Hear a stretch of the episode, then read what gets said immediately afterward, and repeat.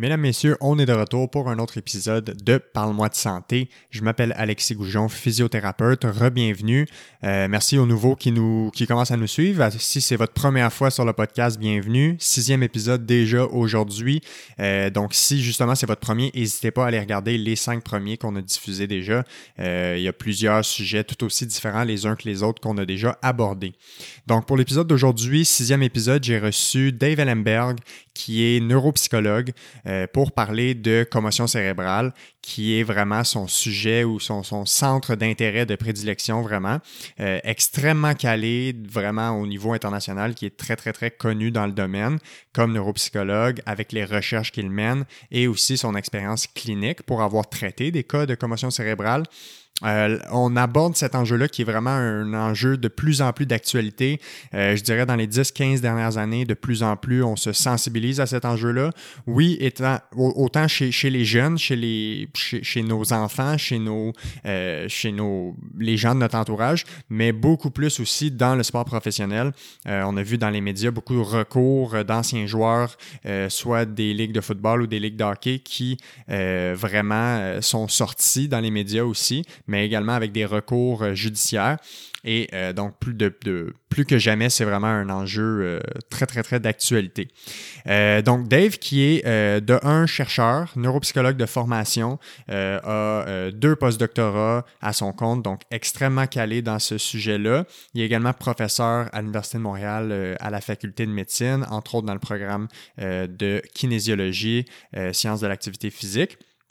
Euh, puis euh, le centre d'intérêt surtout de Dave, c'est de comprendre les impacts sur le développement du cerveau euh, humain. Donc autant chez l'enfant que chez l'adulte, de comprendre cet impact-là des commotions cérébrales, entre autres, et c'est ça qu'on a abordé aujourd'hui. Donc on a parlé, d'abord on a défini la commotion cérébrale, on a parlé des signes et des symptômes les plus fréquents, on a parlé de, de, de, traitement des commotions cérébrales, on a parlé de causes, on a aussi abordé les différences entre les commotions chez les jeunes versus chez les adultes et aussi on est allé jusqu'à parler des possibles conséquences à long terme, vraiment sur le cerveau spécifiquement. Euh, donc voici pour l'épisode d'aujourd'hui sur les euh, réseaux sociaux, donc sur notre page Facebook du podcast Parle-moi de santé, je vais mettre les liens vers euh, trois histoires qu'on a abordées pendant le podcast. Donc des histoires qui ont été très médiatisées sur certains athlètes. En fait, c'est trois athlètes individuellement. des histoires par rapport à la commotion cérébrale qui avaient vraiment fait le tour des médias, autant vraiment au niveau mondial. Donc c'est des des histoires un peu très, quand même connu euh, des gens dans le domaine. Donc, ceux qui veulent en savoir plus sur ces histoires-là, je vais mettre les liens. Et également les liens vers euh, les deux livres euh, dans lesquels Dave a collaboré, ou en fait, il a dirigé comme auteur également des deux livres sur les commotions cérébrales. Donc, pour ceux qui veulent en, avoir, en apprendre plus, c'est très, très verbalisé pour monsieur, madame, tout le monde. Donc, pas nécessairement besoin d'avoir un bagage scientifique. C'est très bien verbalisé et vulgarisé. Euh, donc voilà, l'épisode a été enregistré au mois de juin dernier. Donc vous verrez les quelques références qu'on fait au début de l'été. Euh, puis sans plus attendre, je vous laisse apprécier cette conversation pour notre épisode 6 avec le neuropsychologue Dave Ellenberg.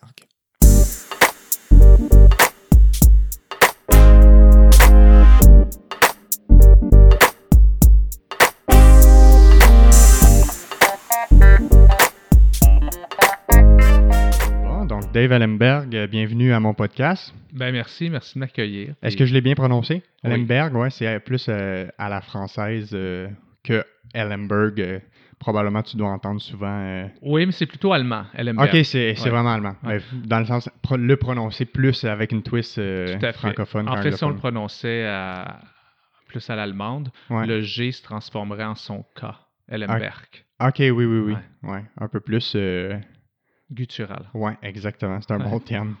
Euh, donc, merci énormément d'avoir accepté. Écoute, c'est vraiment, euh, je suis très, très, très content de te recevoir euh, pour parler aujourd'hui de commotion cérébrale, qui est un, enjeu très important en santé depuis plusieurs années, mais on dirait de plus en plus maintenant. Et qui est un enjeu, tu dis, important, qui, plus que ça, un enjeu qui touche des centaines de milliers de Québécois chaque jour. Oui, exactement. si on pense, là, on, est en pleine saison de soccer, enfin, qui reprend. Oui, tranquillement, pas vite. Et, et bientôt, beaucoup de jeunes vont être en situation. Puis on veut qu'ils pratiquent, on veut qu'ils jouent ces jeunes-là. J'ai inscrit euh, un de mes fils au soccer cette année. Donc, c'est sûr que j'encourage la promotion d'activité physique. Mais rien n'empêche qu'il faut être vraiment à l'écoute et sensible au fait que plusieurs personnes, des athlètes, mais aussi des monsieur, madame, tout le monde, dans d'autres situations, sont vulnérables à ça. Ouais. Euh, fait aujourd'hui, on jase de commotion cérébrale. Euh, toi, tu es neuropsychologue de formation. Euh, tu as une formation très, très, très approfondie, là, jusque deuxième post-doctorat, si je ne mm-hmm. me trompe pas. Oui. tu es aussi enseignant. Euh, tu es conférencier, auteur aussi de livres et tu j'imagine, fait de la formation aussi euh, à travers tout ça. Oui, tout à fait. Je suis professeur à l'Université de Montréal, donc j'ai un laboratoire. Exact. Euh, je fais de la recherche sur les commotions cérébrales, sur la plasticité du cerveau humain. Euh, donc, j'ai des étudiants qui font leur doctorat, leur maîtrise avec moi, qui sont aussi passionnés que moi par ces questions-là. Et ensemble, on réfléchit, on pense à des moyens d'améliorer vraiment la situation à, à plein niveau. C'est ce qu'on veut faire. Puis, euh, moi, dans le fond, quand j'ai eu l'idée de parler de commotion cérébrale, j'ai tout de suite pensé à toi parce que je me, me souviens pas si tu t'en rappelles, il y a quelques années, tu étais venu faire une conférence à l'Université de Montréal pour l'école de réadaptation. Tout à fait, oui. Euh, fait que c'était comme une conférence quand même express. Je pense que c'était autour d'une heure sur la commotion cérébrale, mais pour les étudiants qui sont en réadaptation, euh, j'avais vraiment trippé. Puis c'est aussi une des, des, des soirées qui m'a accroché à la pertinence de s'intéresser à ça. Puis moi, en tant que physiothérapeute, je suis aussi confronté à travailler avec des patients qui sont atteints de commotion cérébrale. En fait, la physiothérapie est un des ingrédients très importants dans la prise en charge euh, des personnes qui ont subi une commotion cérébrale, soit dans la phase immédiate, je pense qu'on va en parler, mais aussi à plus long terme. Pas juste dans la prise en charge, mais la prévention. Beaucoup de physiothérapeutes sont sur le terrain, beaucoup de physiothérapeutes encadrent les athlètes.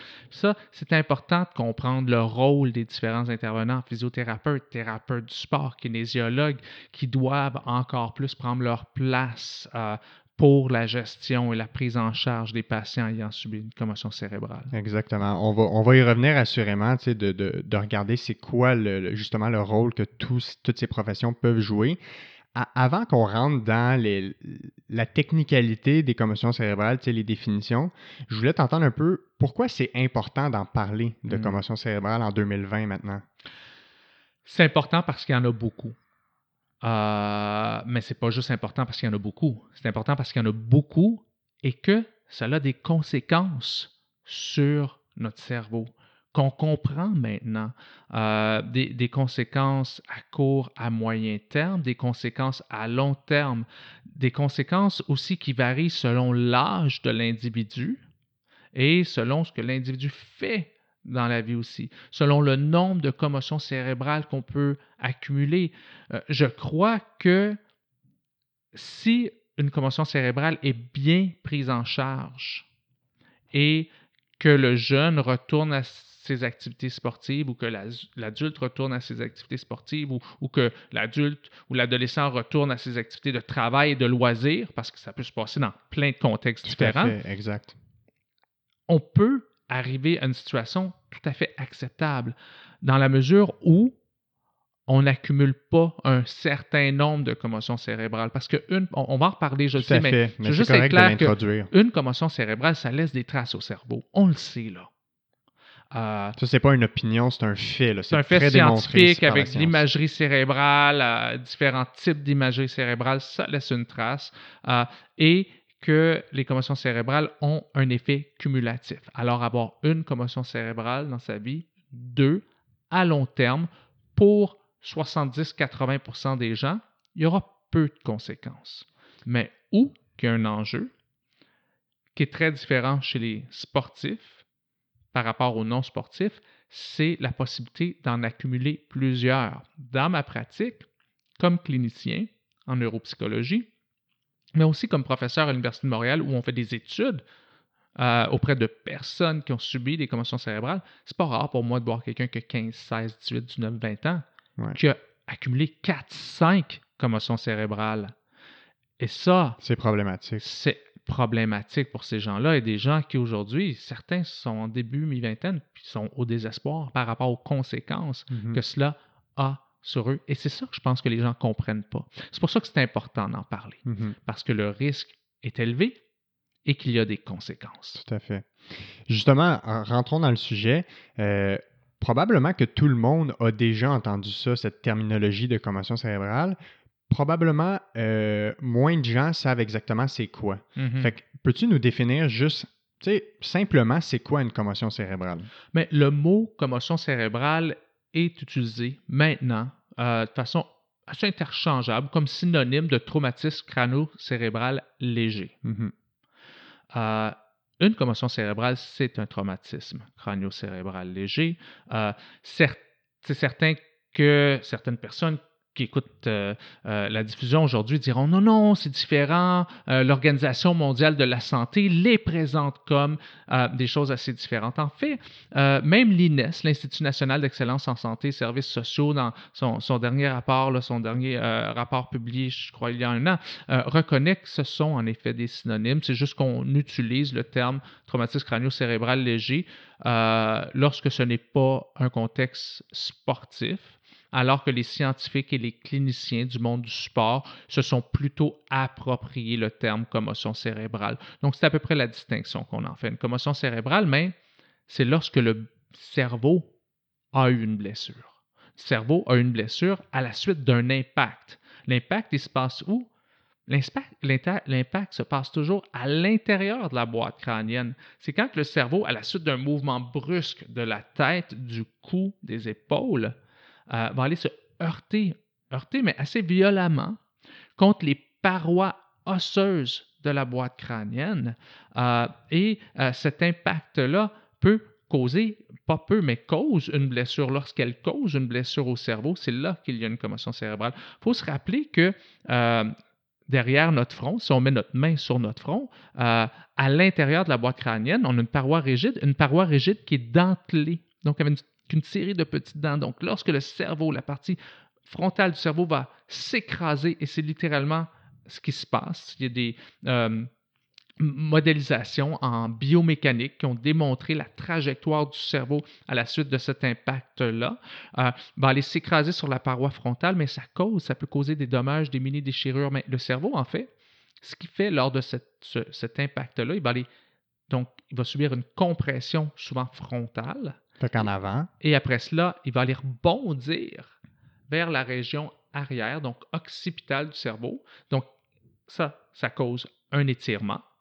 Et par la suite, on a une autre compression qui est vers l'arrière, donc occipitale. qui est la partie qui revient vers l'arrière dans le fond du cerveau. là. Exactement. Donc, c'est ce qu'on va appeler le fameux coup contre coup. Exact. Ça, c'est la commotion cérébrale. Et j'aimerais aussi prendre un instant pour faire la distinction entre deux autres blessures qu'on parle plus rarement, euh, mais dont toi, comme physiothérapeute, tu es en fait l'expert. Mhm. Et, et je vais probablement utiliser un terme que les gens connaissent peu, qui est la commotion vestibulaire. Ouais, tout à fait.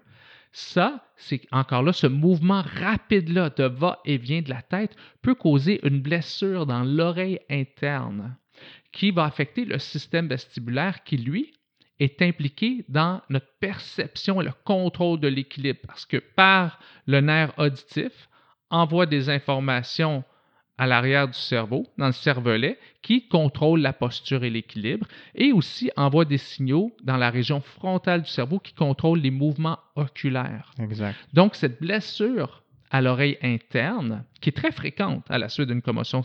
Bon, encore là, j'aime pas, j'aime plus dire le mot à la suite d'une commotion cérébrale, Ouais. mais à la suite de ce mouvement rapide-là de la tête. Donc, on va appeler ça le coup de lapin ou le whiplash. Exact. Le whiplash qui peut causer la commotion cérébrale, la blessure au cerveau, donc, et la commotion vestibulaire, cette blessure à l'intérieur de l'oreille interne, peut donc aussi causer des problèmes oculo-moteurs, donc visuels, euh, et, et con- du contrôle visuel à cause de cette blessure vestibulaire-là. Enfin, il y a une troisième blessure qui peut se passer à la suite du fameux whiplash, hein, le mouvement rapide de la tête, qui est une blessure au niveau des vertèbres Cervical. cervicales. Donc, on peut avoir un étirement, un déplacement, une blessure musculaire ou carrément aux, vertèbres. Et c'est là que ça devient compliqué.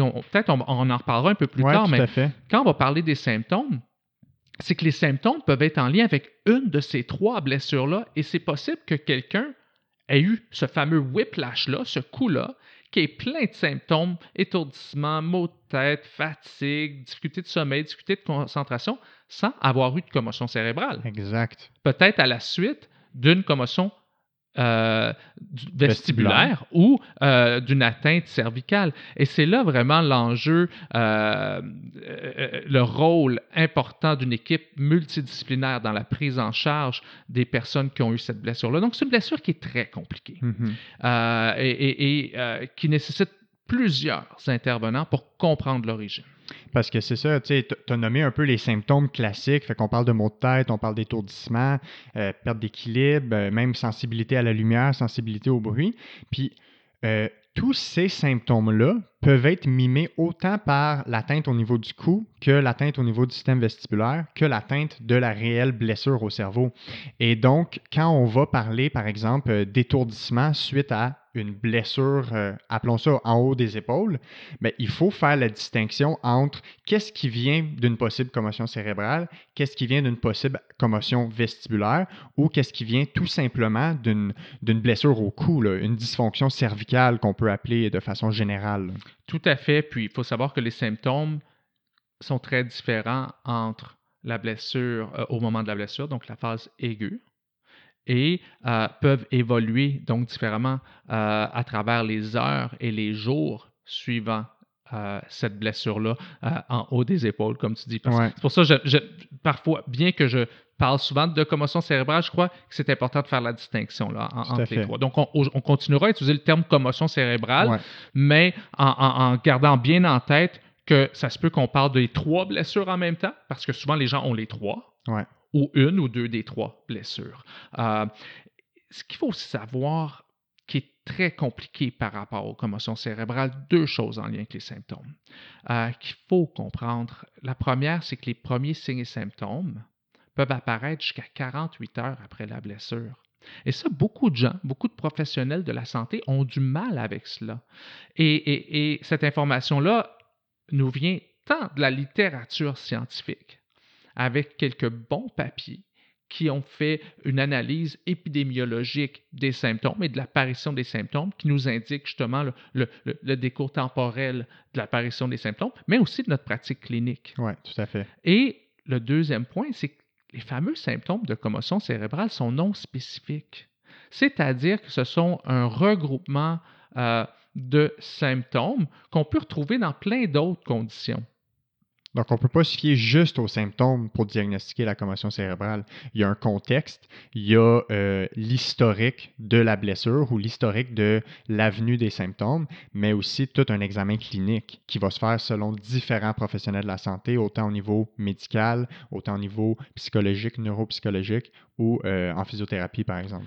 Oui, puis euh, où ça devient une problématique importante, ça, parce que je sais qu'on parle des commotions cérébrales ou des traumatismes crânio-cérébraux légers dans le sens plus large, donc pas juste en ce qui concerne les athlètes, mais en ce qui concerne monsieur et madame tout le monde.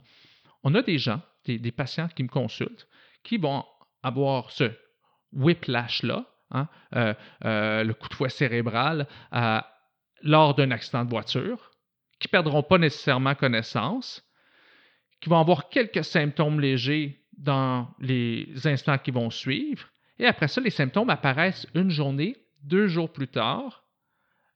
Les symptômes vont s'accentuant et la personne n'a pas consulté, n'est pas allée à l'hôpital, n'est pas et, n'a pas de diagnostic dans les heures et les jours qui suivent. Mais par contre, euh, elle peut développer des symptômes importants de la commotion cérébrale. Et là, quand vient le temps euh, d'aller chercher de l'aide, du soutien, euh, que ce soit au niveau de l'employeur, des assureurs.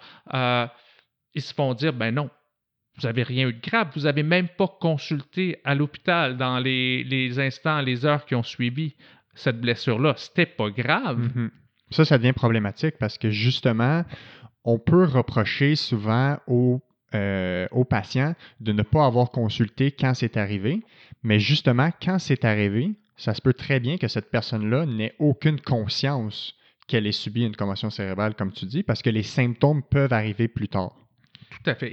Et malheureusement, c'est assez souvent le cas. Et la chose qu'il faut se rappeler, c'est que la perte de connaissance qu'on a tendance à associer à la fameuse commotion cérébrale, si tu as une commotion cérébrale, ben fallait que tu perdes conscience. C'est associé avec. Mais en fait, c'est moins de 10% des gens vont perdre connaissance à la suite euh, de cet impact-là euh, à la suite de la commotion cérébrale. Donc, ce n'est pas un symptôme indicateur. Et encore souvent aujourd'hui, quand je suis impliqué plutôt dans des dossiers d'expertise légale, c'est-à-dire de personnes qui ont une blessure au travail ou sur la route ou euh, qui sont victimes d'un crime ou d'un geste criminel, et, et là vont chercher une compensation ben, euh, les analyses médicales de, l'expertise ou de la contre-expertise de l'assureur ou de l'employeur vont souvent dire ben, monsieur ou madame n'a pas perdu connaissance et puis n'a pas consulté un médecin dans les 24 heures qui ont suivi et, donc euh, elle n'a pas vraiment eu une commotion cérébrale. Mais ces arguments-là peuvent se faire complètement détruire par la science si on regarde les, réels faits. Là, on rentre dans, dans le sujet. La réponse est oui, mais jusqu'à ce qu'elle se fasse détruire par la science, donc en cours devant un juge, les personnes ont, travaillé fort et bûché longtemps pour faire reconnaître leurs droits. Oui, tout à fait.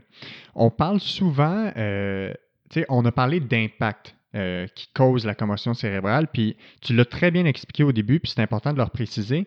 On ne parle pas d'un impact direct à la tête. On parle vraiment d'un impact du cerveau à l'intérieur de sa boîte osseuse. Et donc, euh, le fameux cliché que ça prend un coup de poing ou que ça prend un coup à la tête ou une grosse mise en échec à la tête pour avoir une commotion cérébrale, c'est faux. En fait, ça prend une accélération du cerveau c'est vraiment ça qui se passe. Puis souvent, les gens, euh, on, a vu il y a quelques années Sidney Crosby, euh, Sidney Crosby qui est un athlète au hockey qui accumule, qui a accumulé certaines commotions cérébrales. Mm-hmm. Une des fois où il y a eu une commotion cérébrale, c'est quand il était simplement tombé sur les genoux.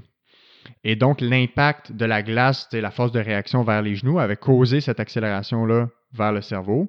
Euh, évidemment, lui, dans son cas, était plus vulnérable, accumulait les commotions cérébrales, mais ça démontre qu'on n'a pas besoin d'un coup de poing pour avoir une commotion cérébrale. Là encore, tu nous aides à déboulonner plusieurs mythes. Euh, un autre mythe important que, tant sur le terrain de soccer, sur la, glace, le terrain de football, euh, je me fais dire ben, que le jeune n'a pas subi de commotion cérébrale, il n'y a pas eu d'impact à la tête. Même chose euh, en cours devant le juge quand euh, on, va plaider euh, par rapport à l'accident de cet homme qui a eu un accident de vélo en rentrant au travail parce que la chaussée était abîmée. Il a tombé, il a fait un, 180 et, puis il n'y a jamais eu d'impact à la tête. Et le médecin expert et, l'avocat d'assureur et de l'employeur vont dire ben non, monsieur n'a pas eu de commotion cérébrale, il n'y a pas eu d'impact à la tête. C'est faux parce qu'en effet, le coup, comme tu nous dis très très bien, se passe à l'intérieur de la boîte crânienne. Qu'est-ce qui se passe quand, euh, au, moment de la commotion cérébrale, on va rentrer un peu plus dans la la neurophysiologie de, la blessure. Qu'est-ce qui se passe au niveau de, euh, des réserves d'énergie euh, du cerveau? Qu'est-ce qui se passe au niveau de l'oxygénation aussi au cerveau, qui est en partie responsable des, symptômes et des signes qui, euh, viennent avec la commotion cérébrale? Si tu permets, peut-être je reculerai d'un ou de quelques pas. Tout à fait pour faire un lien avec cela et tous les changements qui se passent dans le cerveau à la suite de cette blessure-là. Parce qu'en effet, au, moment de l'impact et dans les, heures, les jours qui suivent, il y a une cascade d'événements euh, qui sont causés par la commotion cérébrale, par cette blessure au cerveau, dont euh, une grande partie qui est en lien justement avec l'énergie, ce que tu nous dis là, euh, dans cette cascade. Et, je vais traiter ce point-là à la fin Tout à fait, de la présentation de la cascade d'événements. Euh, la première est euh, un événement ou un orage qui, est chimique, c'est-à-dire on, sait que notre cerveau fonctionne par des échanges ioniques. Hein. c'est-à-dire bon, des, molécules de, calcium, de potassium, de, de, sodium qui sont échangées entre une partie des, neurones, donc l'axone, l'axone qui sert pour communiquer entre les différents neurones, et son espace extracellulaire, et c'est ça qui active, qui fait que les neurones vont s'activer et transmettre leur message. Mais ce qu'on voit, c'est qu'il y a une entrée massive à l'intérieur de la cellule, à la suite de la commotion cérébrale, de calcium, et donc la cellule devient, les cellules deviennent hyper excitées. Et à la suite de cela, ce qu'on voit, ce qui se passe, c'est qu'une excitotoxicité, c'est-à-dire qu'elles deviennent tellement actives que ça, ça cause une destruction des cellules.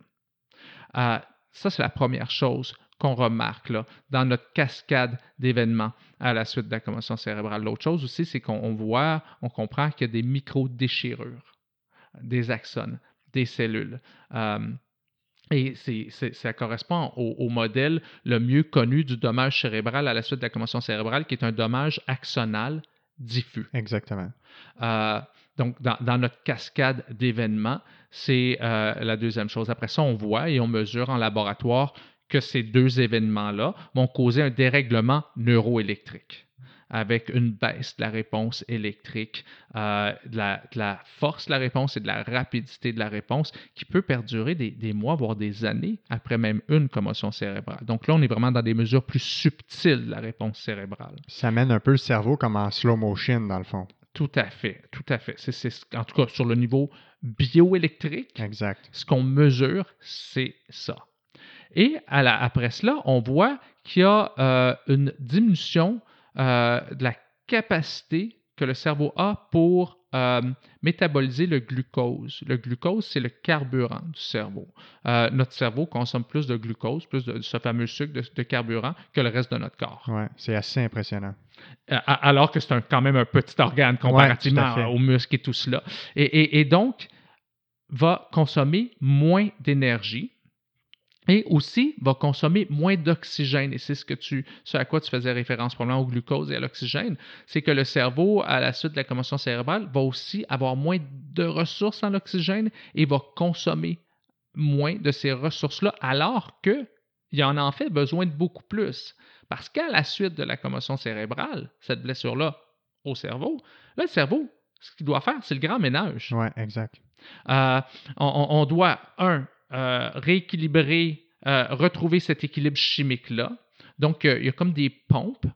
Vraiment, en fait, il y a des pompes sur les axones, après les cellules, des, pompes de sodium, potassium qui travaillent très, très fort pour pouvoir ressortir hein, le, calcium qui était entré à l'intérieur de la cellule, entrer le potassium, aider les cellules à retrouver leur équilibre. Euh, et, donc là, ça vient mobiliser beaucoup, beaucoup d'énergie. Euh, donc, on, fait ça, rééquilibre chimique. Il y a aussi euh, nettoyage des débris, donc les, ben, causé par l'excitotoxicité, donc la mort des cellules, et aussi les cellules déchirées, hein, qu'on dit la mort axonale diffuse.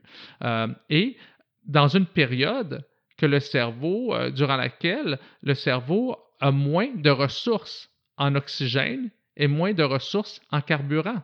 Donc, il doit travailler plus fort pour retrouver son équilibre, pour faire le ménage, alors qu'il y a moins d'oxygène et que moins de ressources en glucose qu'avant. Mhm. Donc, imaginez, et c'est là que j'ai un problème, on va peut-être en parler avec les, les, protocoles de retour aux activités qui proposent un retour à l'intérieur de 24-48 heures. Imaginez des gens qui font des activités physiques et intellectuelles dans une période critique qui dure au moins, au minimum une semaine après la blessure, OK? Euh, où euh, on a, le cerveau a moins de ressources d'aller faire, d'aller voler ces ressources-là en, faisant de la marche, de la marche rapide, du jogging, la euh, télévision, la lecture, d'autres activités intellectuelles trop exigeantes. C'est quoi, tu as, comme effleuré le sujet, suite à une commotion cérébrale, par exemple, à l'heure zéro de la commotion cérébrale, comment on devrait se comporter, prenons le, premier 24 heures. si on sait qu'on a eu une commotion cérébrale, on prend un exemple, un joueur de soccer qui a sauté pour une tête, euh, s'effondre au sol et s'ensuit des symptômes qui s'apparentent à la commotion cérébrale. Il y a une évaluation par l'équipe médicale. Il diagnostique une commotion cérébrale, on le renvoie à la maison. Comment on devrait se comporter euh, à très, très, très court terme dans cette commotion cérébrale? Je vais rajouter un cas de figure. Euh, si on a l'hypothèse d'une commotion cérébrale. Parce que des fois, on ne sait pas aussi clairement que ça. Euh, au Québec, malheureusement, euh, quand on regarde en pourcentage et en nombre, il y a peu d'équipes qui ont un physiothérapeute, un thérapeute du sport, un kinésiologue sur le terrain, des médecins. Ah, on s'entend que c'est peut-être un 5% d'équipes qui ont le privilège. C'est réservé au niveau plus élite ou au sport professionnel. Et ça ne devrait pas être un privilège, là. Ouais, tout mais, à fait mais, c'est le cas, là. Hein, c'est les midgets 3A chez les plus jeunes et, et, plus. Ouais. Assez rare qu'on en ait. Et donc, dans l'hypothèse d'une commotion cérébrale où un jeune a eu un impact important au corps ou à la tête euh, et que peut-être des comportements, des symptômes inhabituels. Un impact aussi qui n'est pas l'impact habituel qu'on va avoir dans ce sport-là. Et lorsqu'on a un doute, on retire ce jeune-là. Parce que le laisser jouer et euh, le laisser jouer alors qu'on soupçonne qu'une commotion cérébrale euh, augmente le risque qu'il y en ait une deuxième lors du même jeu ou dans les jours qui suivent sur une très courte période de temps. Mais on va revenir sur ce point-là qui s'appelle le syndrome du second impact. On va, on va revenir là-dessus. Donc là, tu me dis, lorsqu'on est certain qu'il y a une commotion cérébrale ou lorsqu'on a une hypothèse de commotion cérébrale parce qu'on ne prend pas de risque, on retire le jeune du jeu lorsqu'on soupçonne qu'il y a une commotion. Ce qu'on fait, pour moi, c'est euh, la première chose qu'on fait, c'est on contacte les parents. Pour un, mineur. Euh, pour un jeune qui, pas mineur, ou en tout cas qui est dans l'âge médical de, prendre ses décisions, donc 14 ans et plus, on lui demande si on peut contacter ses parents. On espère qu'on va arriver à contacter quelqu'un euh, proche de lui qui vient le chercher, qu'on informe les gens de cette situation-là. Qu'est-ce mm-hmm. qu'on fait? C'est qu'on documente aussi qu'est-ce qui est arrivé. On questionne le jeune, on reste près du jeune, on ne le laisse pas seul. Euh, quels sont les symptômes que tu ressens? Faut faire la distinction des signes et des symptômes. En passant, vous, les professionnels de la santé, vous le savez très bien. Il y a euh, les signes, c'est ce que le jeune va bien nous dire. Ce qu'on peut euh, voir. Euh, pardon, les symptômes, c'est bien. Je veux bien faire la distinction, oui. Les symptômes, c'est ce que le jeune ressent. Et les signes, mais c'est ce qu'on voit. C'est ça. D'analyser, là. Euh, est-ce qu'au niveau de la façon qu'il me parle, il y a des, choses inhabituelles? Est-ce que la façon qu'il bouge? Est-ce que son regard, est-ce qu'il y a quelque chose d'inhabituel également avec cela? Donc, on observe les signes. Parfois, on peut voir une incohérence entre le jeune qui nous dit non, non, non, non, tout va bien, il se lève, il retombe, il y a un problème d'équilibre. Il ne regarde pas dans les yeux, par exemple. Il n'est pas cohérent quand, quand, il nous parle. Et donc, évidemment, on fait confiance à notre jugement. Là, on parle de jugement clinique, mais comme on dit, ça, c'est 10% des équipes. Donc, le coach, le parent sur le bord de la ligne fait confiance aussi à, son feeling, son gut feeling, pour emprunter le, terme des Anglais. Qui vient aussi avec son expérience clinique, son expérience terrain, tout à fait. Qui vient avec son expérience terrain, son expérience de parent et ainsi de suite.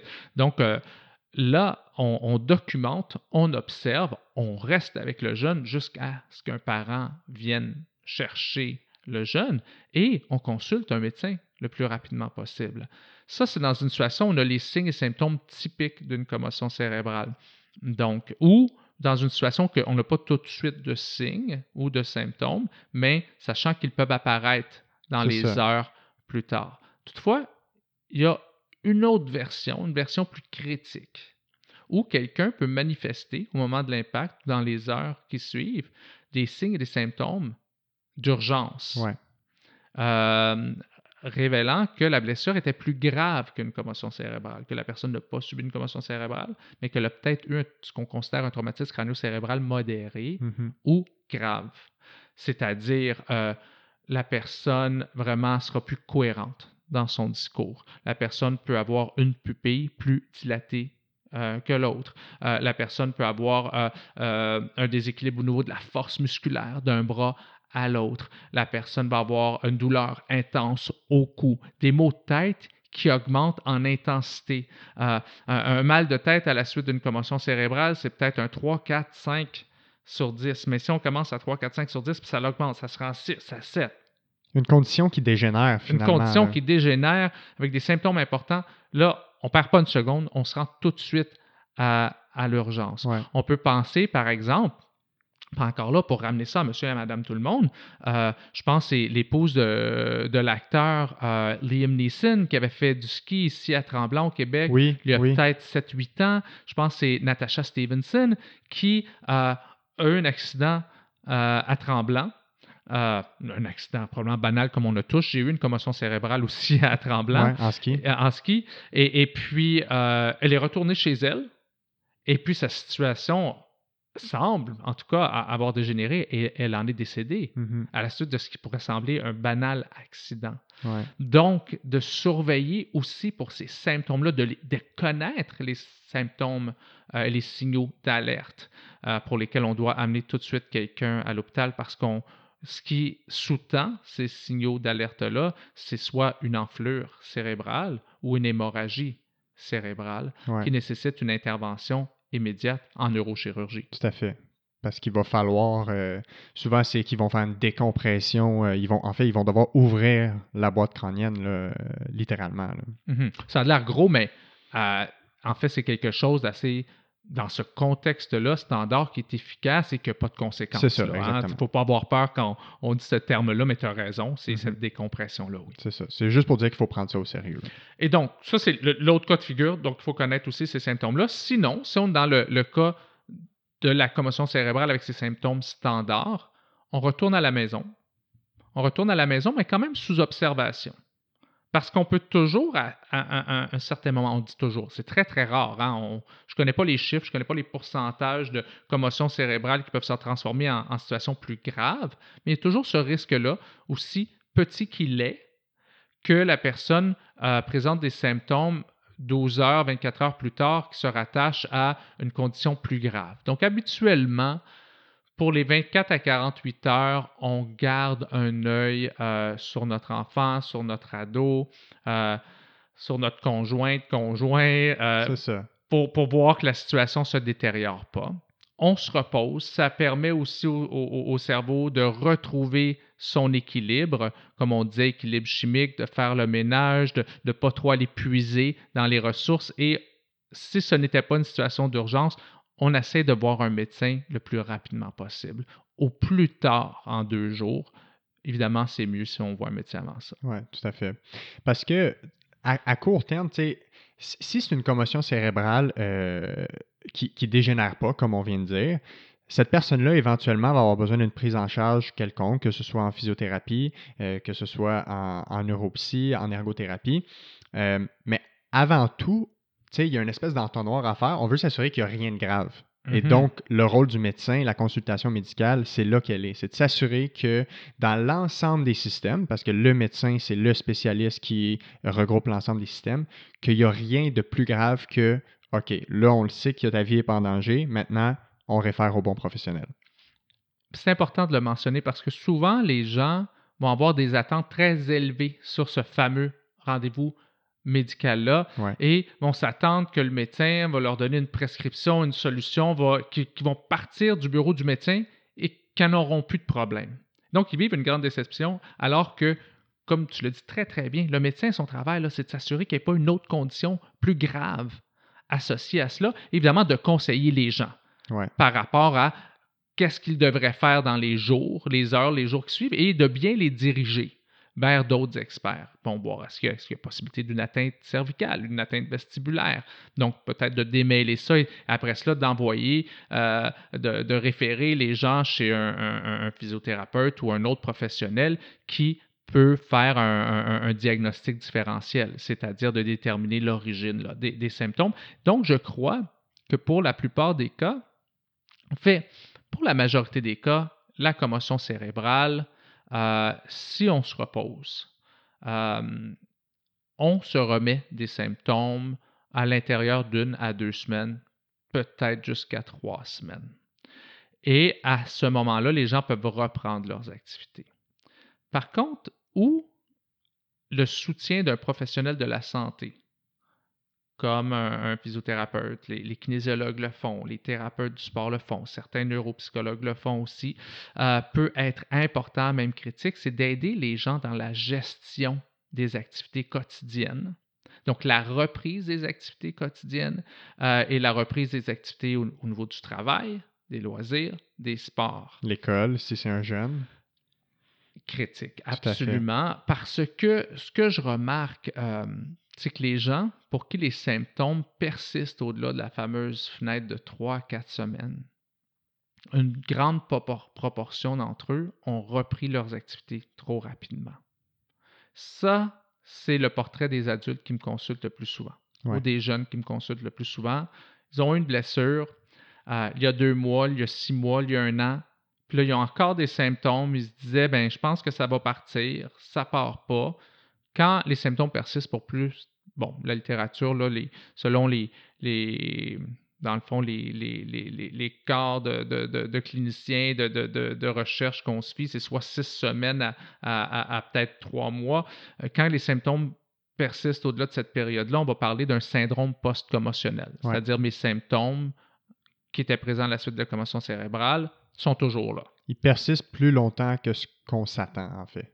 Et euh, là, dans ce contexte-là, les gens frappent à ma porte, frappent à la porte de différentes cliniques pour euh, trouver des solutions, mais ce qu'ils ont souvent en commun, c'est qu'ils ont repris le travail dans les jours qui ont suivi. Ils sont retournés sur les bancs d'école trop rapidement et n'ont pas laissé le temps au cerveau de se remettre de cette blessure-là. Il y a une étude que je trouve qu'on ne parle pas assez de cette étude-là. Il y a quelques études, mais surtout celle de euh, Rosemary Moser, qui est une neuropsychologue aux États-Unis, qui, elle, a comparé, euh, donc c'est une étude où elle a des mesures concrètes.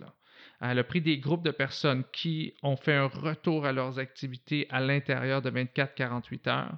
Elle a comparé à des gens qui ont repris progressivement l'activité à partir d'une semaine et elle a vu que les gens qui ont repris leurs activités de façon progressive une semaine après la blessure s'en remettent à peu près complètement, n'ont plus de symptômes après trois semaines. Alors que les gens qui ont repris leurs activités dans les jours qui ont suivi leur blessure, eux avaient toujours des symptômes ou une grande proportion avait des symptômes jusqu'à trois mois plus tard. J'ai l'impression que ce, la, première semaine, le- le moment où on reprend les activités progressivement, ça semble être quand même, je ne sais pas si c'est un débat, mais euh, ça, ça semble être conflictuel de s'entendre sur c'est quoi la meilleure chose. Je, je sais que en physiothérapie, euh, le dernier congrès qu'il y a eu, que je crois qui était à Calgary en deux, je crois l'année passée, là, qui vient, qui vient de, passer à l'automne. Euh, puis j'avais lu les, les conclusions de ça, puis les meilleures recommandations. Puis ça semble être de plus en plus un retour précoce aux activités. Absolument. Euh, d'avoir le fameux 24-48 heures de repos où on fait presque rien, honnêtement, tu très peu de stimulation, et que tout de suite, rapidement, il faut euh, progressivement, par contre, c'est important de le dire, reprendre les activités, autant intellectuelles que euh, sportives, mais que ce soit juste de l'activation physique, fait que de la marche, euh, de l'activation cardiovasculaire, parce que justement, les réserves d'énergie doivent être reconstruites, l'oxygénation au cerveau doit être euh, optimisée à nouveau.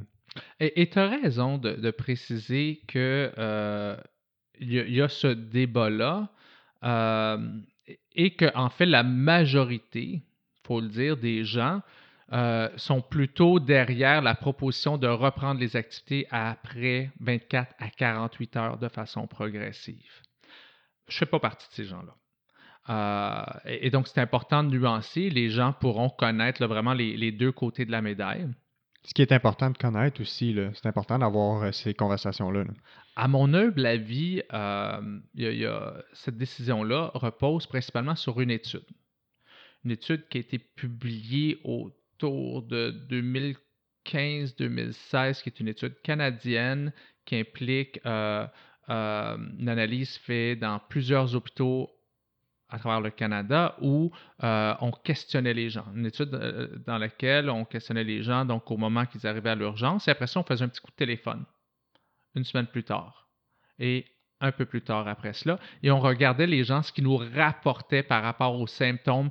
Donc, les symptômes qu'ils ressentaient et aussi le moment qu'ils ont repris leurs activités. Puis là, on a fait une corrélation.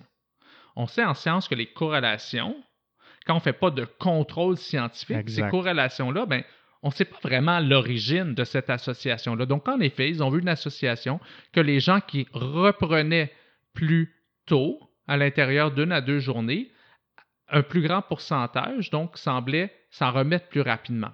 Dans le fond, ce qu'ils ont trouvé, c'est l'inverse de ce que j'ai présenté par rapport à l'étude de Rosemary Moser. Mais par contre, ce qu'on ne sait pas, c'est que les gens qui ont repris plus tôt, c'est peut-être ceux qui, à la base, avaient moins de symptômes. Ceux qui, à la base, avaient eu une blessure différente. Il y a plein de paramètres qui n'ont pas été contrôlés parce qu'on a ici questionné beaucoup, beaucoup de gens et on a obtenu peu de données. ultimement sur ces gens-là, comparativement à l'étude de Rosemary Moser et d'autres études où là, on a des gens qui viennent en laboratoire, où on les teste, où on les questionne, où on les suit par la suite.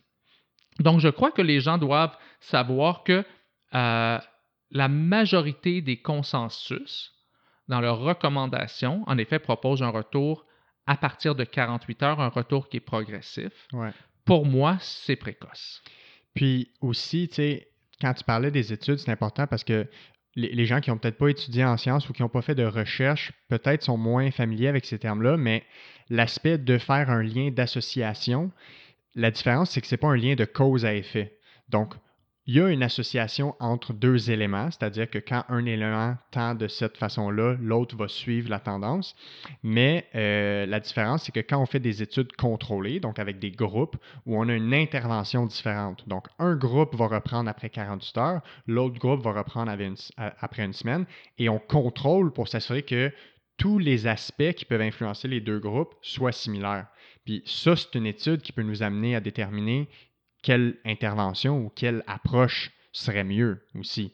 C'est ça, on regarde, on évalue les liens de cause à effet, sachant que même ces études-là, c'est certain qu'elles ont des biais, qu'elles ne sont pas parfaites. C'est la science, c'est le propre de, de la science. Exact aucune étude, il n'y a pas une étude qui nous donne la réponse. Il faut qu'on regarde la convergence des données. il y a plusieurs autres études, donc je cite beaucoup celle de, Rosemary Moser, mais il y en a d'autres dont je ne peux pas nommer les auteurs, là, mm-hmm. qui ne me viennent pas en tête, mais qui vont vraiment dans ce sens-là. Donc je ne sais pas pourquoi les. Tu sais, c'est peut-être des raisons, puis, puis je vais me mouiller, c'est peut-être des raisons euh, euh, sociales qui fait que les gens veulent retourner, veulent tellement reprendre les activités physiques. Les jeunes veulent, veulent pas rester à la maison. Puis c'est vrai que c'est difficile euh, euh, de garder les jeunes à la maison. Je le sais. Euh, je le sais de, de, de, par mes enfants. Essayer de garder les enfants à rien faire, c'est presque impossible. Puis moi, ils sont petits, mais même les clients qui me consultent, qui ont des adolescents, qui disent Voyons donc, c'est ce que j'entendais, les, les, professionnels, puis les cliniciens, puis les médecins dire à des congrès Je fais quoi, moi, avec l'adolescent, mon patient qui, qui a 15-16 ans, puis je dis de rien faire pendant une semaine de temps Il, il vire fou. Il capote. Surtout le, le, jeune sportif qui est actif. Puis, Habitué de bouger. Donc, il faut trouver, je crois, un, juste milieu là-dedans pour réduire l'activité, mais, mais aider le jeune à comprendre. Peut-être, oui, écouter des balados. Souvent, c'est ce que je recommande aux jeunes. Euh, comme tu sais, en même temps, pourquoi je t'ai dit, je suis, je suis un fervent, fervent amateur de, de balado, s'éduquer, écouter un, regarder un peu de télé, mais quelque chose de relax, prendre des petites marches aussi. Mais si ça fait six mois que tu as commencé à apprendre à jouer de la guitare, va pas pratiquer la guitare. Ça nécessite une trop grande concentration. Tu dois mettre un, effort, penser euh, où, tu places tes doigts, au mouvement et ainsi de suite. Donc, pas une activité qui implique du bruit, qui implique la socialisation avec trois, quatre personnes. Mais voir un ami, un ami qui vient me voir, absolument. Euh, donc, des activités légères pour pas virer fou. Parce que le problème, c'est que quand on part d'un extrême à l'autre. Malheureusement, euh, jusqu'à peu près au début des années 2010, on disait ben, il faut faire la plante verte pendant une semaine. Ouais, vraiment rien faire. Écoute, c'était la recommandation là, euh, du début des années 2000 aux années 2010, c'était dans ta chambre, les lumières fermées, les stores fermés, pas de bruit, pas de stimulation, pas de bruit, pas de lumière dans ton lit. Mais c'est sûr que les gens virent fous. Euh, alors, euh, et, là, on part à l'autre extrême, je crois. Donc, j'espère qu'on va arriver à trouver cet équilibre-là, que la science démontrera aux gens que cette période-là, la première semaine, pour permettre au cerveau de retrouver son équilibre chimique, de faire le ménage, de retrouver un accès aux ressources en oxygène, au carburant aussi, donc au glucose, euh, que cette période-là, elle est critique pour cela. Donc, c'est important de la respecter. Puis aussi, c'est important de savoir que la, l'ensemble de l'historique médical, l'ensemble euh, de, la personnalité de la personne va déterminer aussi comment cette personne-là peut progresser. C'est pas pas chaque commotion cérébrale qui va être après 48 heures on reprend, ça va dépendre de l'évolution des signes, des symptômes. Est-ce qu'il y a des antécédents de commotion cérébrale? Est-ce que cette personne-là a des conditions euh, qui prédisposent à moins bien récupérer des troubles neurologiques, des troubles euh, autres types de troubles du, du, développement du cerveau? Mais tu sais en, physiothérapie, le, pouls, c'est vraiment euh, de reprendre après le 24-48 heures de repos, puis tranquillement de reprendre progressivement. Mais la clé, c'est de mettre le cerveau dans un environnement qui est propice à sa guérison parce que la, guérison se fait en grande partie naturellement. Le, le, corps a cette capacité de guérison jusqu'à un certain point, évidemment. Des fois, il y a besoin d'aide pour guérir, puis on le voit dans les syndromes post-commotionnels où les, symptômes vont durer plus longtemps. On a besoin d'une prise en charge, on a besoin des exercices spécifiques, euh, mais en général, on va mettre l'environnement adéquat autour. Puis c'est là que c'est important d'avoir un suivi parce qu'on veut être capable de bien gager qu'est-ce qui est trop et qu'est-ce qui n'est pas assez. C'est pour ça que quand, on avait commencé la discussion sur ce point-là, que je crois que même dans cette phase aiguë-là, les gens ont besoin de soutien pour, comme tu dis, pour gager, pour calibrer l'intensité des activités. Et aussi, je crois que clairement, lorsqu'une personne a des symptômes euh, après 7 à 10 jours, il faut consulter. Il faut consulter. Là, un physiothérapeute, un thérapeute du sport, quelqu'un qui peut faire une évaluation vestibulaire, quelqu'un qui peut faire une évaluation cervicale ouais. approfondie. Tout à fait. Euh, euh, euh, un niveau que, le médecin ne fera pas en cabinet. Ouais. Et, aussi regarder, analyser les symptômes et, voir les, liens entre les symptômes, les habitudes de vie et tout ce que tu as dit, là, les antécédents, l'histoire de la personne. donc, rapidement. Soit on consulte dans les, les jours qui viennent pour avoir un soutien pour reprendre de façon systématique, organisée, progressive en fonction de notre vie, nos activités, mais aussi pour vérifier qu'il n'y ait pas autre chose. Puis, ce qui est important aussi de mentionner, c'est que euh, il y a des gens qui n'ont pas accès à un médecin facilement. Il y a des gens qui n'ont pas de médecin de famille et ces personnes-là se sentent parfois démunies ne savent pas quoi faire, mais il faut, faut, préciser que le physiothérapeute, la physiothérapie a l'accès direct, c'est-à-dire que n'importe qui peut consulter un physiothérapeute sans passer par un médecin, mhm. sans avoir de prescription. Mhm. Et donc, même s'il y a une commotion cérébrale, le physiothérapeute est formé pour reconnaître des signes qui sont plus graves que ce que lui peut adresser. Absolument. Donc, si le physio reçoit un patient, et que c'est hors de son champ de compétences ou qu'il faut à tout de moins éliminer quelque chose de grave. Tout de suite, on réfère à l'urgence. Exactement. Il va référer à l'urgence ou s'assurer qu'il y ait un suivi médical quelconque avant de faire une prise en charge. nous, on appelle ça les red flags. Fait que c'est des drapeaux rouges qu'on observe soit avec des tests ou soit dans l'historique qui vont nous dire hum, hum, cette personne-là doit avant voir un médecin pour qu'on élimine certaines possibilités d'avoir quelque chose de plus grave, qu'on ramène ensuite euh, l'athlète ou le patient en clinique pour faire cette évaluation. Puis l'autre élément, c'est que tu l'as parlé, l'évaluation vestibulaire euh, se fait en physiothérapie, mais ce n'est pas tous les physiothérapeutes qui sont spécialisés. Euh, Je n'ai pas le, nombre exact, mais ce n'est pas beaucoup de physiothérapeutes qui ont fait euh, les formations les plus avancées ce que je comprends, c'est que ce n'est pas une formation qui est offerte à l'université ou dans les universités. Exact. Que ce soit, je, crois, là, je ne vais pas me tromper, mais il y a plusieurs universités qui forment les étudiants au, Québec et je ne suis pas certain là, où c'est offert. La plupart du temps, les, physiothérapeutes vont chercher cette spécialisation-là, qu'on peut dire. et, donc, oui, il faut s'informer. Les personnes qui ont une commotion cérébrale doivent demander au physio si là l'expertise pour évaluer et traiter. Faut, en fait, il faut le demander en clinique quand on appelle. C'est mhm. ça la clé. Puis tous les physios vont graduer avec une euh, base en évaluation vestibulaire, une base en, théorie de, de commotion cérébrale, c'est sûr. Mais vraiment, le, pour se dire physiothérapeute avec je ne sais pas si on a le droit de dire spécialisation, mais bref, avec une expertise approfondie mm-hmm. en vestibulaire, c'est vraiment parce qu'ils ont fait de la formation continue après la graduation. Au Québec, la, sommité en physio, c'est Alain Godbout qui travaille tout Le monde, tout le monde tout connaît, tout le monde en parle. exact, qui va prochainement prendre sa retraite, là, malheureusement, mais c'est Alain qui a formé des, des, centaines de physiothérapeutes au Québec, mais il n'y en a pas tant que ça. Fait que c'est important d'appeler puis de demander qui, qui est formé pour ça. Et, et c'est important, pour reprendre ton mot, de le souligner parce que quand on a une blessure vestibulaire, une commotion vestibulaire, en fait, dans la plupart des cas, tu me corrigeras, c'est toi le physiothérapeute, mais ça se traite assez facilement. Donc, des personnes qui vont vivre, qui vont être aux prises avec des symptômes parfois trop longtemps, vont avoir la bonne évaluation, la bonne intervention en thérapie, physiothérapie vestibulaire.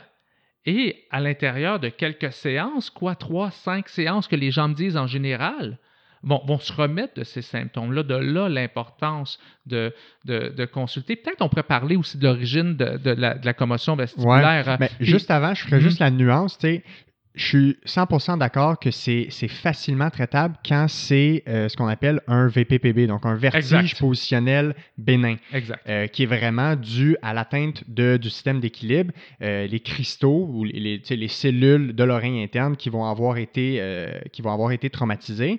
Et en fait, c'est comme si le système d'équilibre est rendu dysfonctionnel. Puis si on a une bonne évaluation, qu'on diagnostique que c'est ça, en, une séance, souvent, après avoir fait les manœuvres d'ajustement, euh, les gens sont dramatiquement mieux. Puis là, on parle que ces gens-là ont vraiment des vertiges. Donc, euh, dans des changements de position, que ce soit en tournant au lit, en se levant, ils vont vraiment avoir la pièce qui va tourner, puis il va avoir ce qu'on appelle un nystagmus au niveau de l'œil, donc l'œil qui va sauter. Et c'est ça qui va amener euh, réellement le, vertige. Fait que quand c'est ces cas-là, je suis très d'accord avec toi que ça guérit super bien.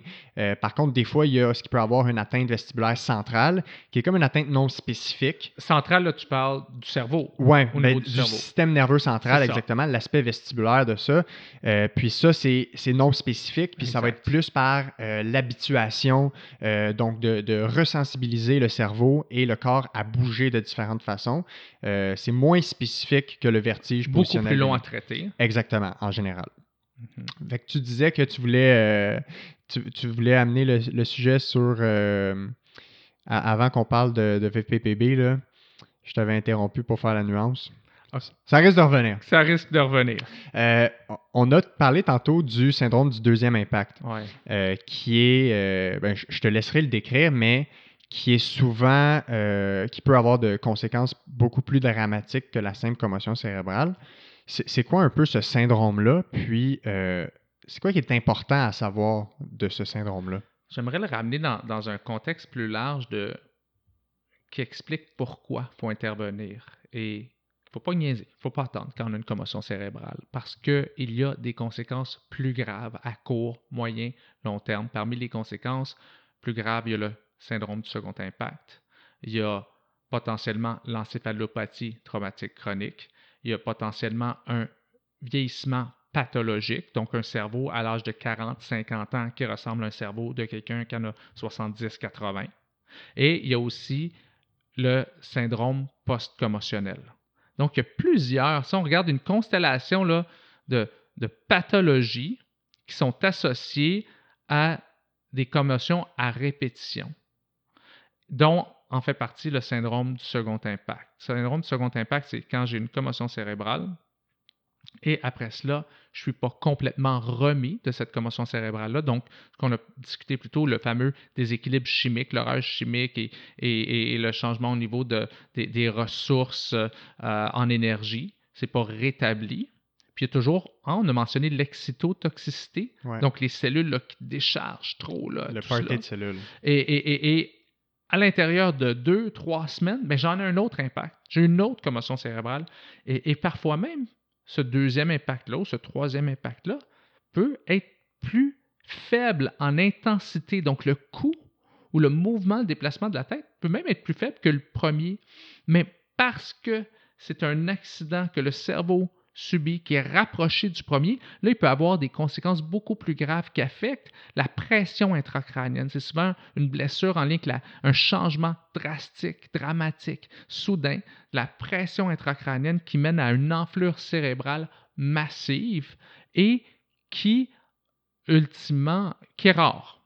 On croit qu'en Amérique du Nord, il y a potentiellement peut-être une dizaine, une quinzaine de cas par année mais qui mène soit au décès de l'individu ou, aussi grave ou, plus grave encore, à, des personnes qui restent avec des séquelles extrêmement graves qui, qui, qui, qui font qu'ils en perdent leur autonomie, qui, qui, que ça affecte grandement leur mobilité, leur capacité de communiquer, des gens qui, qui vont toujours, qui auront besoin de soutien À vie. à vie Ouais. pour, pour continuer. Je, peux, je pense à. J'invite les gens qui veulent comprendre un peu plus, connaître un peu plus le syndrome du second impact. Il y a un reportage qui a été fait qu'on peut trouver euh, sur le web si on rentre le nom d'un jeune joueur de football qui s'appelle Preston. Cleverdies. Euh, donc, si vous rentrez Preston, P-R-E-S-T-O-N, euh, euh, Second Impact ou Second Impact Syndrome, vous allez tomber sur, sur un reportage de, de- d'une vingtaine de minutes où on voit même un visuel de ce qui se passe, là, un graphique là, euh, de ce qui se passe dans le cerveau à la suite du Second Impact. On voit l'histoire de Preston qui, lui, jouait au football. Il se plaignait souvent de maux de tête parce que, bon, ça frappe, ça frappe fort. Et puis, il a eu une commotion cérébrale sur le terrain. Il a consulté l'infirmière. Il l'a dit au coach. et il retournait jouer, mais il prenait beaucoup hein, de, de d'ibuprofène, d'acétaminophène. Il en prenait tout le temps. Et, et retourne au jeu. Deuxième impact. Et puis, à la suite de cela, bon, il est retiré du terrain en hélicoptère, amené à l'urgence à l'hôpital. Comme tu as mentionné plus tôt, là, on fait une euh, calototomie, je crois, où Ouais, on retire ouais. et, et on, on- on- on- on retire euh, une partie là, de la boîte crânienne pour laisser, donc, euh, permettre à, à une décompression. Et, et- et- et il revient de tout cela ben, avec, avec des, des séquelles importantes, euh, avec de l'épilepsie, Ah ouais. des crises réfractaires d'épilepsie. Et puis, c'est absolument bouleversant, son histoire. Et, et- et ce qui a fait en sorte qu'aux États-Unis, euh, tous les États américains ont passé une loi, même le Congrès américain, pour la prise en charge des commotions cérébrales. C'est l'histoire d'un jeune qui, comme Preston, a eu un syndrome de second impact. Et lui, il s'appelle Zachary Lestet. Donc, euh, au début des années 2000. Euh, et vers le, pas loin, en- entre début et le milieu des années 2000. Et à partir de cela, lui et sa famille, la famille de Zachary, ont milité pour qu'il y ait des changements au niveau euh, des lois. Donc, la première loi, en fait, la deuxième loi, c'était dans l'État de Washington. Avant ça, au Texas, il y avait une loi, mais avec, avec peu d'informations. À partir du temps que Zachary et sa famille se sont mis là-dedans, il y a eu la première loi dans l'État de Washington qui nous dit trois choses. Donc, maintenant, tous- tous les États américains ont, ont ça. C'est-à-dire qu'aussitôt qu'on soupçonne qu'il y a une commotion cérébrale, le jeune doit être retiré du jeu. Ça, c'est un élément clé. Là, on le répétera jamais assez. euh. Et le jeune doit être vu par un médecin. Mhm. Et il peut seulement, troisième point, il peut seulement retourner au jeu lorsque le médecin euh, donne le feu vert. Et dans cette loi-là, il y a aussi une obligation d'éducation et de formation. Donc, sensibiliser les parents, les, euh, les jeunes, donc awareness, Ouais.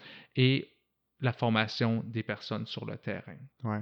Au Canada, euh, en 2013, il y a eu la jeune Rowan Stringer, une jeune joueuse de rugby. Donc, ça se passe pas juste, on est à quelques centaines de Ouais. kilomètres d'ici, Ouais, pas loin. euh, qui, je crois, à l'âge de 17 ans, a eu trois commotions cérébrales. Ça, ça, ça me renverse chaque fois que je le dis, là, à l'intérieur d'une semaine Ah mon Dieu. trois commotions cérébrales à l'intérieur d'une semaine. Euh, il y, a- il y a différentes données là, ou de preuves par texto qu'elle textait ses amis, que ça allait pas bien et tout cela. Puis à- après la, la- la troisième commotion cérébrale, mais ça, ça a été le coup dans, dans, dans son cas qui était fatal. Ah ouais. Donc c'est rare, mais c'est pas parce que c'est rare qu'il faut pas faire attention. C'est rare, mais je veux pas que ça arrive à mon enfant.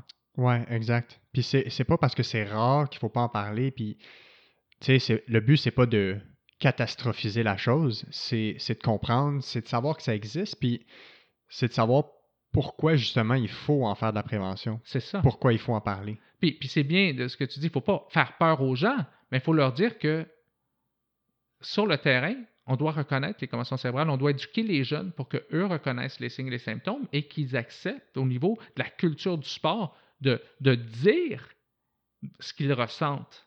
De, de- et et- et- et- et qu'on ait des gens formés sur le terrain pour observer les signes également. Ouais. Euh, de retirer le jeune lorsqu'on a un soupçon et de bien le prendre en charge. Là, on, on élimine presque complètement ce risque de syndrome Mhm. du second impact.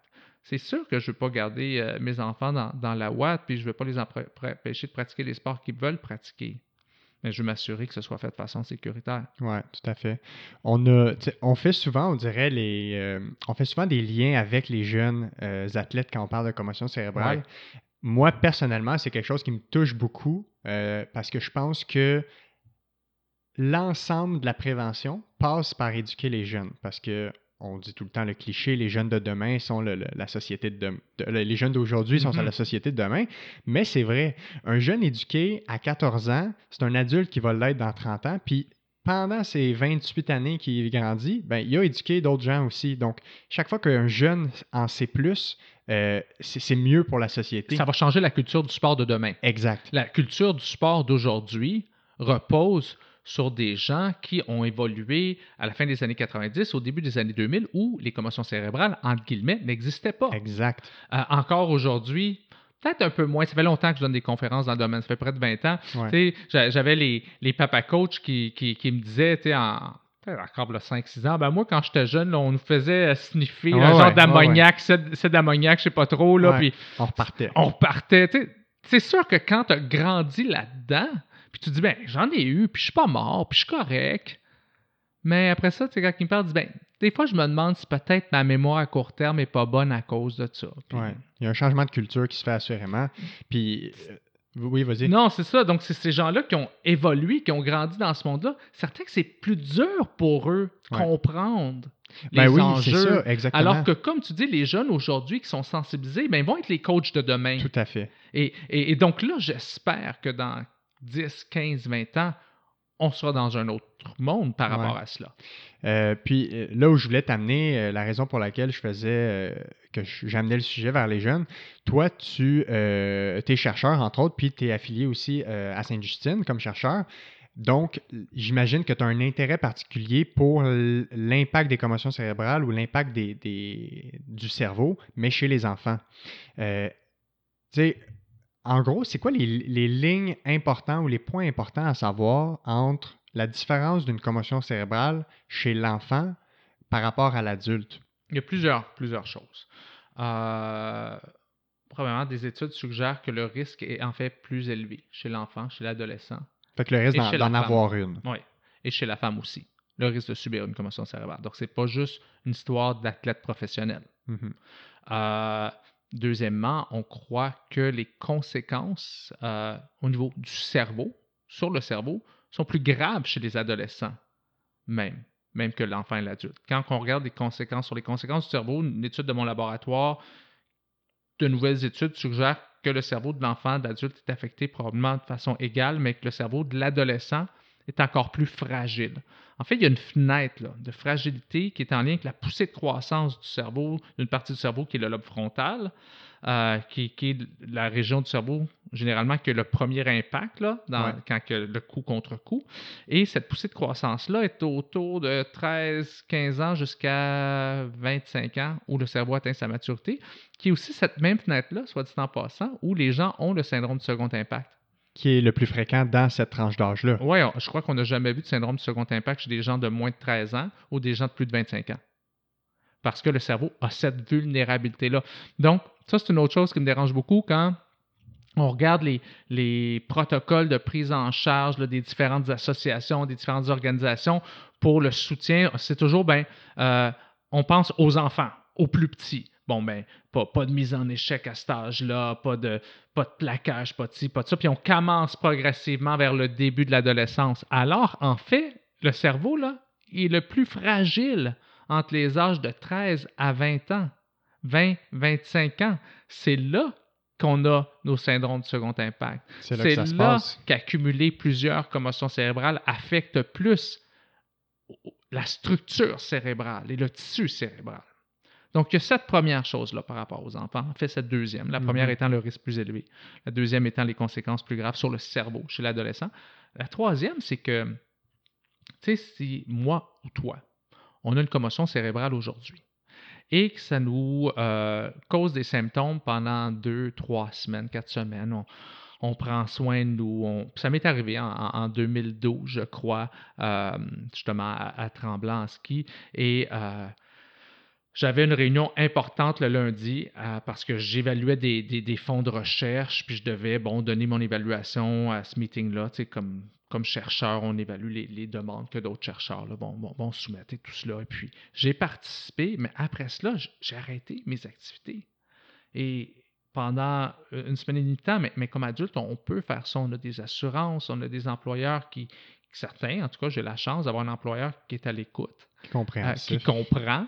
Ça. Qui comprend ça. Et, bon, la chance d'avoir des assurances aussi, c'est pour ça également qu'on paye. Il hein. ne faut, faut, pas se leurrer tant quand les gens disent Ah, il faut faire attention, les gens qui ont des blessures, des commotions cérébrales peuvent abuser de leurs assurances on les paye, ces assurances-là. C'est ça qu'on prévient, en fait. Pendant toute une vie, de toute une carrière hein, comme employé, là, et aussi quand, quand on paye nos, assurances, euh, quand on renouvelle notre permis de conduire également. Oui, tout à fait. On paye ces assurances-là. Donc, quand on a réellement un accident, un besoin, il faut y avoir accès. J'ai eu cette chance-là euh, de pouvoir prendre trois semaines de pause qui ont eu à peu près pas d'impact pour moi, à part l'impact très positif de faire en sorte que trois semaines plus tard, j'allais bien. Euh, mais le jeune, lui, qui, a, euh, qui est en, en, fin de cycle, par exemple, qui est en quatrième année, euh, puis déjà en troisième, quatrième année primaire, on a des examens du ministère. Ouais. C'était pas comme ça à mon époque, on n'en avait pas au primaire. ou au secondaire. Mais là, il va manquer de l'école parce qu'il doit se reposer comme moi je me suis reposé, mais il peut manquer des éléments clés critiques. Il revient en classe, mais on ne va pas lui demander de rattraper les examens qu'il a manqués pendant ces trois semaines-là qui n'étaient pas là. Premièrement, il n'a pas étudié, il n'est pas prêt. Deuxièmement, son cerveau n'est pas non plus prêt à, faire une activité aussi intense, aussi prenante que cela. Et là, quand il reprend, mais il faut qu'il reprenne graduellement. Il a manqué certaines notions clés, mais il y en a des nouvelles qui arrivent. Donc, lui, cet enfant-là, est dans une période critique où l'apprentissage est, vraiment, on est bombardé à cet âge-là, et dans une, une activité cognitive exigeante complète. Lui, pendant six heures par jour, il doit s'assurer que sa mémoire à court terme est top shape, parce qu'il doit écouter chacune des consignes, pas en manquer une quand il arrive à la fin de la phrase, il faut qu'il se rappelle du début. Il faut que son attention soit top shape, mm-hmm. parce qu'il doit être attentif, pas se laisser distraire par les jeunes autour de lui, écouter l'enseignant, l'enseignante qui parle, qui explique pendant une longue période de temps, se concentrer sur sa lecture pendant une longue période de temps. Il doit utiliser ses fonctions exécutives, donc son petit frein frontal, euh, pour s'empêcher ou apprendre des choses d'une nouvelle façon, pour planifier, pour organiser, il doit mémoriser à long terme, mettre cette information-là dans ses classeurs. Il fait ça, lui, pendant six heures de temps, solliciter toutes ses capacités cognitives. Moi, là, je fais jamais ça comme adulte. Là. je sollicite jamais l'ensemble de mes capacités cognitives de façon aussi intensive.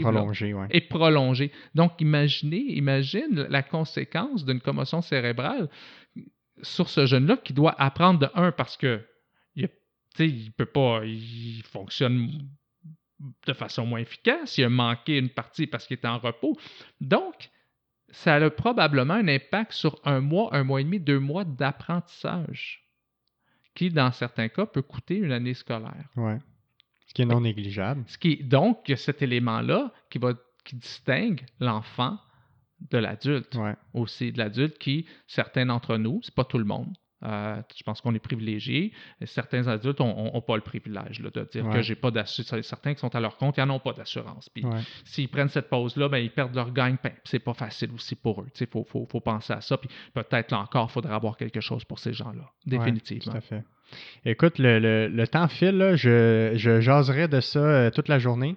Euh, Dieu sait qu'on a à, peine effleuré le sujet. vraiment. On en aurait tellement encore à dire. C'est tellement complexe, puis peut-être dans ton horaire euh, infernal des, prochaines, des prochains mois, on, se retrouvera pour faire un autre épisode. mais en terminant, j'aimerais ça, tu sais, un peu plus at large, juste savoir qu'est-ce que tu Qu'est-ce que tu souhaites pour le futur par rapport aux commotions cérébrales, toi personnellement? Oui, mais, mon Dieu, il y, en a, tellement. Juste ça, on pourrait, on pourrait s'en parler pendant une autre demi-heure. Mais, je pense que, que les gens euh, connaissent le rôle des, des différents professionnels.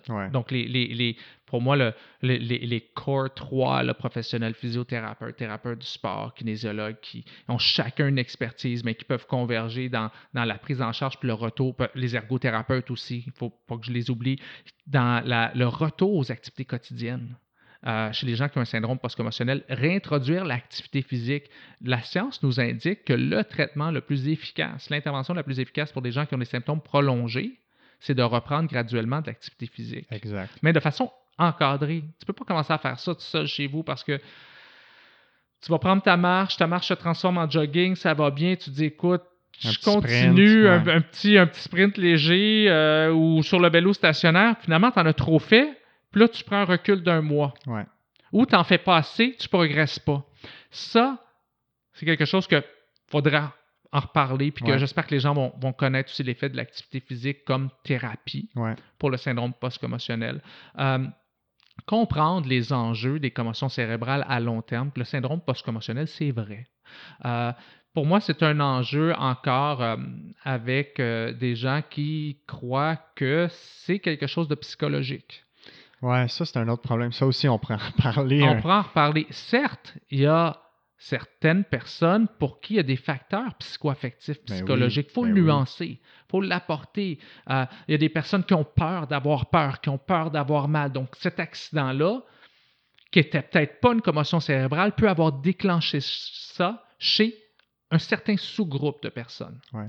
Mais ça ne veut pas dire que il y a des gens pour qui il y a eu réellement une commotion cérébrale avec tout ce que la science nous dit sur les commotions cérébrales, avec les conséquences que cela a sur le cerveau et que ça a des conséquences réelles sur leur vie. Ouais. Et il faut consulter les professionnels de la santé qui permettront de bien départager cela. Donc, mon laboratoire s'intéresse beaucoup aux conséquences à long terme des commotions cérébrales, à, à l'aide de différentes techniques d'imagerie, à l'aide de tests neuropsychologiques. Euh, ce que je souhaite aussi, c'est euh, d'éducation, de la formation, de la sensibilisation. Donc, sensibiliser, on commence à la base, là, les parents, les jeunes. Euh, on devrait avoir ça à chaque année. Sous forme de balado, j'avais déjà proposé ça, qu'on fasse des balados ou des, des vidéos diffusion Ouais. euh, que les parents pourraient avoir accès, écouter avec les jeunes, ludiques, accessibles. Après ça, former les gens sur le terrain. Euh, et et c'est souvent le conseil que je donne aux parents. Même moi, comme parent, j'inscris mon jeune dans des équipes, mais c'est de voir est-ce que les gens sur l'équipe ont une formation? Est-ce qu'ils Ouais. savent c'est quoi une commotion cérébrale? C'est quoi leur plan de match pour la commotion cérébrale? Là, c'est un endroit, je crois, où on doit beaucoup évoluer, on doit travailler. Puis enfin, je te garde là pour une dernière chose. Il faut, chan- changer la culture du sport. Ouais, Puis ouais, encore ouais. aujourd'hui, euh, tu sais, moi j'entends tous les cas de figure. Euh, euh, J'entends des histoires de coachs qui en font tellement, qui, qui sensibilisent, qui éduquent, mais qui ont pris ça de leur propre initiative. Euh, puis dans les différents sports, que ce soit au soccer, des coachs hors pair, au football, au, au hockey, qui vont éduquer, qui vont éduquer les jeunes et tout cela. Mais ça nous manque ça. Mhm. Il, il en faut plus de ces gens-là parce qu'à l'autre extrême, on, on- a des histoires, est-ce que c'est anecdotique ou pas, de, de gens qui, qui sont plutôt encouragés à aller Hey, va geler le, le bon joueur de Ouais, l'équipe ouais, ouais. adverse. Hey, je l'entends encore en, Ah, ben en- oui. en 2020. Là. Ben moi, je joue au hockey, tu sais, ça- ça- je suis pas si vieux que ça, là, je joue au hockey dans les 15 dernières années, puis il y en avait, là, des parents dans les estrades qui crient euh, Ah ouais, rendu dedans, ah ouais, euh, arrache la tête », c'est- Il y a une culture du sport, assurément, à, changer, là. Je Puis, pourrais pas il être plus faut travailler là-dessus. Puis, puis je comprends pas pourquoi qu'on le fait pas. Je comprends pas pourquoi, à, à ma connaissance, à moins que je me trompe, là, sous toute réserve, je vois pas de, de, de sensibilisation puis d'éducation en lien avec cela qui est assez significative pour avoir un impact. Sais, aller chercher des professionnels sur la culture du sport, je pense tout de suite à des gens comme Suzanne Laberge, qui est une anthropologue du, du- sport, puis euh, qui, qui, qui, qui- travaille justement parmi ces, ces différentes questions sur les mentalités, la, culture du sport, consulter des, des avocats aussi sportifs comme Amelia Saliabadi, qui est hyper impliquée également dans, dans les, les conséquences des, des blessures sportives, des commotions cérébrales. Euh, faut, on, do- on doit, je crois, là, travailler sur, sur la fameuse euh, culture du sport. Et, et comme tu dis, comme tu as bien dit, ça va faire que les jeunes d'aujourd'hui, qui seront nos adultes de demain, auront Mhm. une toute autre perspective. Ouais. Je pourrais pas être plus d'accord, c'est une belle façon de conclure la, la- la conversation. Je voulais te remercier énormément de, de t'être déplacé. Là. Je sais que tu viens de loin, tu me l'as dit tantôt. Je sais que tu as un horaire de, de- un horaire de, de, de premier ministre, de président assez fou. très chargé. Puis euh, je- te considère comme une sommité dans le domaine. Euh, donc c'est excessivement pertinent de t'avoir reçu pour ce balado-là. Puis euh, j'espère que les gens aussi ont appris beaucoup parce que l'éducation va est prioritaire dans, dans ce domaine-là. Toi, est-ce qu'il y a des gens qui peuvent te suivre euh, pour en apprendre plus, euh, soit sur les réseaux sociaux? euh, Écoute, c'est intéressant que tu dis ça. J'aurais beaucoup aimé, j'ai- d'autres collègues, d'autres professionnels. Ouais. Je pense à un, un de tes collègues peut-être que tu connais, Denis Fortier, qui- que j'admire beaucoup, physiothérapeute, qui éduque beaucoup les gens. Toi Mhm. aussi, avec ce que tu fais, tes projets, et c'est quelque chose qui, qui me tiendrait à cœur, mais avec la famille, la recherche, euh, le laboratoire, euh, non, j'ai j'ai pas encore créé euh, ce type de réseau-là qui demande encore là, beaucoup, beaucoup Tout de temps. euh, ouais. Donc, je te lève mon chapeau pour ce, ton super beau projet, mais Merci je peux beaucoup. pas. Mais les gens peuvent lire ton livre. Euh, Oui, un- deux livres. Deux livres, exactement. On travaille sur un autre, j'en dirai pas plus, Ouais. là, mais. Tenir oui, tête à la commotion cérébrale que tu as publié. Qui est le plus récent avec les étudiants de mon laboratoire. Ouais, exact. Et avant cela, qui est les commotions cérébrales dans le sport, une épidémie silencieuse. Qui, je crois, sont, sont toujours pertinents, même si la science évolue beaucoup. La base dans ces livres-là peut, j'espère, aider les gens, les soutenir là, dans leur démarche. C'est autant pour euh, les, les jeunes que les coachs, que les, les, les professionnels. C'est vraiment adressé à tout le monde. là. Tenir tête, en fait, était plutôt même écrit pour les jeunes et les parents. Mhm. Euh, euh, et, et le premier livre sur l'épidémie silencieuse, c'est un peu plus de matière, un peu plus de science, un peu plus de structure. Donc, beaucoup de parents le lisent, euh, mais aussi les coachs, les médecins, les, les physiothérapeutes, Ouais. les professionnels de la santé. Donc, euh, une belle lecture de chevet euh, à faire dans les prochaines semaines, euh, probablement. Ben, merci à toi. Merci beaucoup, puis bon retour. Salut.